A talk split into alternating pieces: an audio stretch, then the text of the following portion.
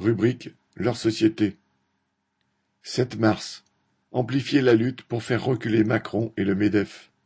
Trois semaines après la dernière manifestation contre le report à 64 ans de l'âge de départ à la retraite, l'intersyndicale appelle à faire du 7 mars une journée morte dans les entreprises, les administrations, les services, les commerces, les lieux d'études, les transports, et à participer massivement aux manifestations.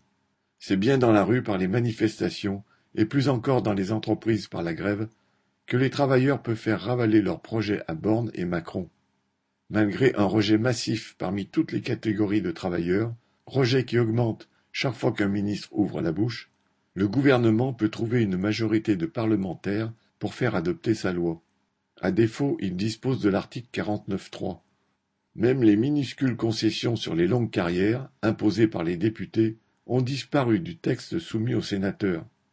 Il n'y a rien à attendre du côté du Parlement. La force des travailleurs est qu'ils font fonctionner toute l'économie. S'ils se mettent massivement en grève, ils arrêtent la machine à profit de la bourgeoisie.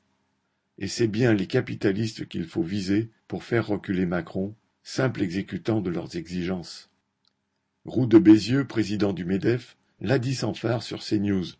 Citation les politiques doivent prendre des décisions qui ne sont pas populaires. Et de préciser, cette réforme est douloureuse mais indispensable.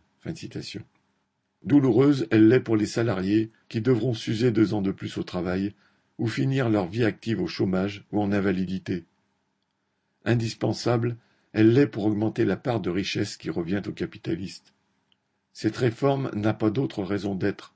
Elle est d'autant plus insupportable qu'elle s'ajoute à la flambée de tous les prix à l'angoisse de ne plus pouvoir payer les factures, se chauffer correctement, se déplacer quand on veut, et même d'être obligé de se restreindre sur la nourriture, s'ajoute le cauchemar de se faire exploiter jusqu'à la tombe. Pendant ce temps, les grandes entreprises annoncent les unes après les autres des records historiques pour leurs profits.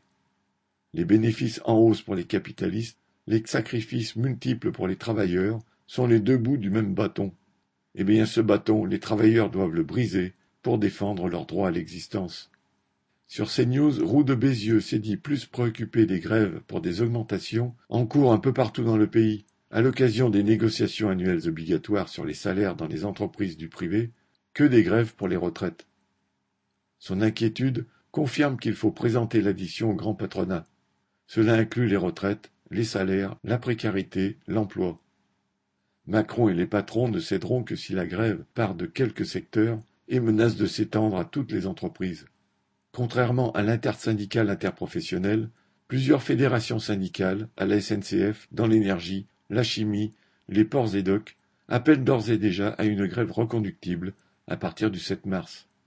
Sans s'arrêter aux petits calculs des divers chefs syndicaux, tous les travailleurs conscients dans tous les secteurs doivent s'appuyer sur le succès prévisible de la journée du 7 mars pour convaincre leurs collègues de travail qu'il est nécessaire d'engager le combat. Il devra être placé sous le contrôle des travailleurs eux-mêmes et devra s'élargir à l'ensemble de leurs revendications, à commencer par les salaires. Il sera difficile, car les capitalistes qui s'affrontent dans une guerre économique acharnée ne lâcheront rien facilement. Mais s'ils la déploient sans réserve, la force collective des travailleurs est immense. Xavier Lachaud